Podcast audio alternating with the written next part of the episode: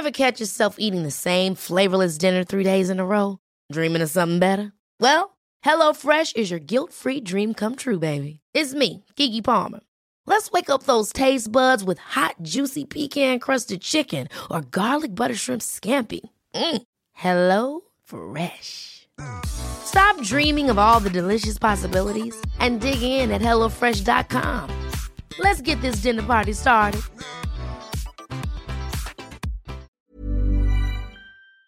Vamos a conversar con Heriberto Salazar Eguiluz, el expresidente del Consejo, del Colegio, perdón, de Pilotos Aviadores de México.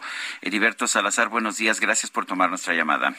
Sergio, muy buenos días. Un Eh, saludo. cuéntenos, ¿cómo ve el AIFA y cómo ve también esta decisión de declarar área de protección de recursos naturales la zona donde iba a estar el aeropuerto de Texcoco?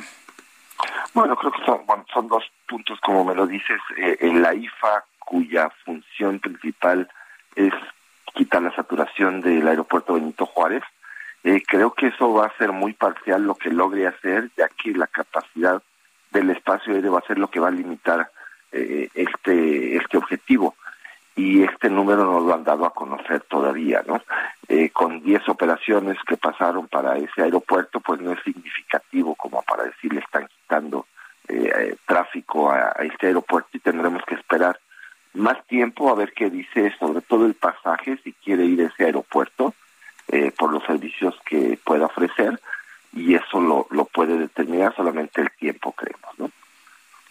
Eh, La parte que... ¿sí? No, no, le- eh, eh, todavía faltaba responder lo de Texcoco. Sí, la- la parte de Texcoco, pues bueno, sí es una sorpresa cómo lo van a, a- bueno, este decreto que lo están haciendo área natural, y yo realmente me estoy enterando, y, y bueno, habrá que ver cuál es la profundidad de eso, porque tratar de detener lo que en un futuro podría ser inevitable, que sería eh, ahora no solamente descongestionar el Benito Juárez, sino rea- realmente ampliar el mercado y la capacidad de vuelos hacia la República Mexicana, eso es otra cosa, eh, porque Texcoco es lo que realmente ofrecía una, una mejora a largo plazo y en todos los sentidos, ¿no? El- ahorita ya no hemos escuchado mucho el ruido a la ciudadanía que provoca la nueva llegada de Benito Juárez, pero eso va a seguir y, y seguramente las quejas van a seguir porque el problema no se ha quitado de ahí. Ujú. Heriberto nos dice que no se va a resolver la saturación del, eh, del aeropuerto internacional de la Ciudad de México, el Benito Juárez. ¿Cuántos vuelos deberían de darse en el AIFA para que esto pues fuera una, una realidad, para que no tuviéramos esta saturación? Bueno, eh, el, aeropuerto con esta saturación que dieron hace un par de semanas, eh, comentaron que en el 2021 hubo alrededor de 330 mil operaciones en el en el aeropuerto Benito Juárez. Prepandemia había 430 mil. Eh, aquí la saturación que dieron sobre las terminales es curioso porque siguen construyendo más tiendas adentro, quitándole espacio al, al pasaje. Pero en lo que son operaciones, eh, no es que le digan al Benito Juárez te quito 50 mil operaciones y las pasamos para allá para que tú te quedes con una operación cómoda, sino que el, el, servicio que un aeropuerto da es en función de lo que necesita la ciudad y la ciudad lo, lo pide en ese aeropuerto de Benito Juárez porque es lo más cómodo para todos. Si se llevan 50 mil operaciones para allá, pues nada más se dividió el tráfico, no quiere decir que le estén quitando eh, eh, bueno, no, se, le está bajando capacidad, pero no se está ganando un mercado que las líneas aéreas pedirán en un futuro muy cercano. Bueno, hoy hoy todas las líneas mexicanas están contratando pilotos porque van a traer aviones y ese crecimiento se tendría que dar en ambos aeropuertos si se genera el tráfico y el pasaje que quiere volar allá. Pero hay que ver eso, si es un pasaje que le conviene volar allá. Y, y esto es una algo que ha pasado en muchos aeropuertos del mundo donde tratan de llevarse ciertos pasajeros o cierto tipo de operación a un lado, no les funciona. En México tuvimos la experiencia de Toluca hace muchos años, donde dos líneas las mandaron allá para que nacieran y en cuanto pudieron se pasaron a Benito Juárez, ¿no? Esto no es casualidad, es que la gente pide que salgan de un aeropuerto cómodo y en este caso, pues ir a este aeropuerto Benito Juárez, que está dentro de la ciudad, es mucho más cómodo que manejar el tiempo que se vaya a tener que hacer hasta el otro aeropuerto. Ahora, eh, Heriberto, lo que estamos viendo es un intento deliberado del gobierno por ahorcar el Aeropuerto Internacional de la Ciudad de México, a pesar de que tiene una TUA mucho mayor, eh, seis, de seis a diez veces mayor que la del Aeropuerto Felipe Ángeles. Eh, pues no se está invirtiendo dinero, las instalaciones cada vez están más deterioradas y los retrasos por tráfico aéreo en ese aeropuerto son cada vez mayores, a pesar de que el número de operaciones es muy inferior al que se tuvo en 2019. ¿Qué opinas?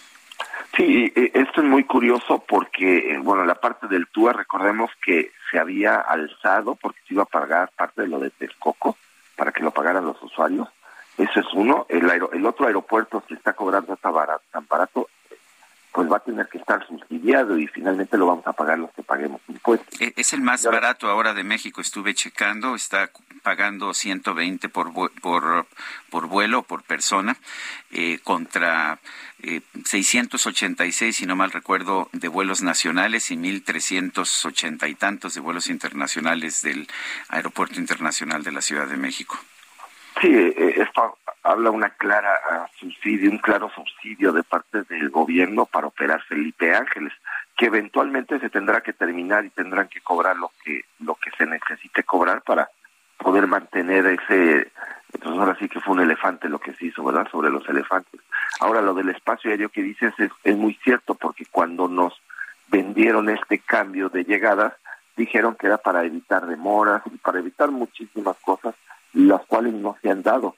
Eh, nosotros vemos ahora que la separación que se está dando de los tráficos, que debería de ser, bueno, por manuales hasta cuatro millas, me dicen que en México tenían cinco, pero lo que vemos es siete millas muy seguido entre aviones, lo cual reduce la capacidad y lo único que está causando son demoras por no poner, no ajustar a los, a los aviones que aterricen tan seguido como está probado que sí se puede hacer.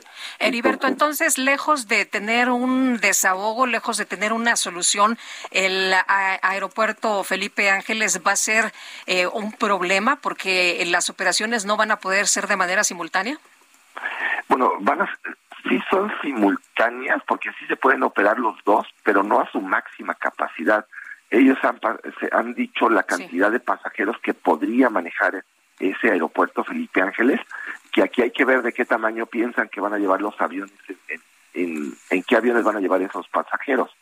Eh, si los dividimos entre aviones de 100 lugares o de 200 o de 300, pero eh, los aviones que vayan para allá ocupan un espacio similar al que tiene que ir a México, así es que no es una ganancia de que sean, sí son, sí se pueden operar simultáneos, pero no independiente uno del otro. Van a, son codependientes y reparte, ¿no? Bueno, pues yo quiero, yo quiero agradecerte, eh, un, Heriberto Salazar Eguiluz, presidente del Colegio de Pilotos Aviadores de México, el haber conversado con nosotros. Sergio, un placer, muy buenos días. Ever catch yourself eating the same flavorless dinner three days in a row? Dreaming of something better? Well, HelloFresh is your guilt-free dream come true, baby. It's me, Kiki Palmer.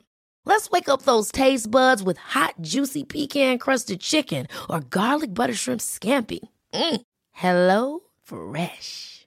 Stop dreaming of all the delicious possibilities and dig in at HelloFresh.com. Let's get this dinner party started.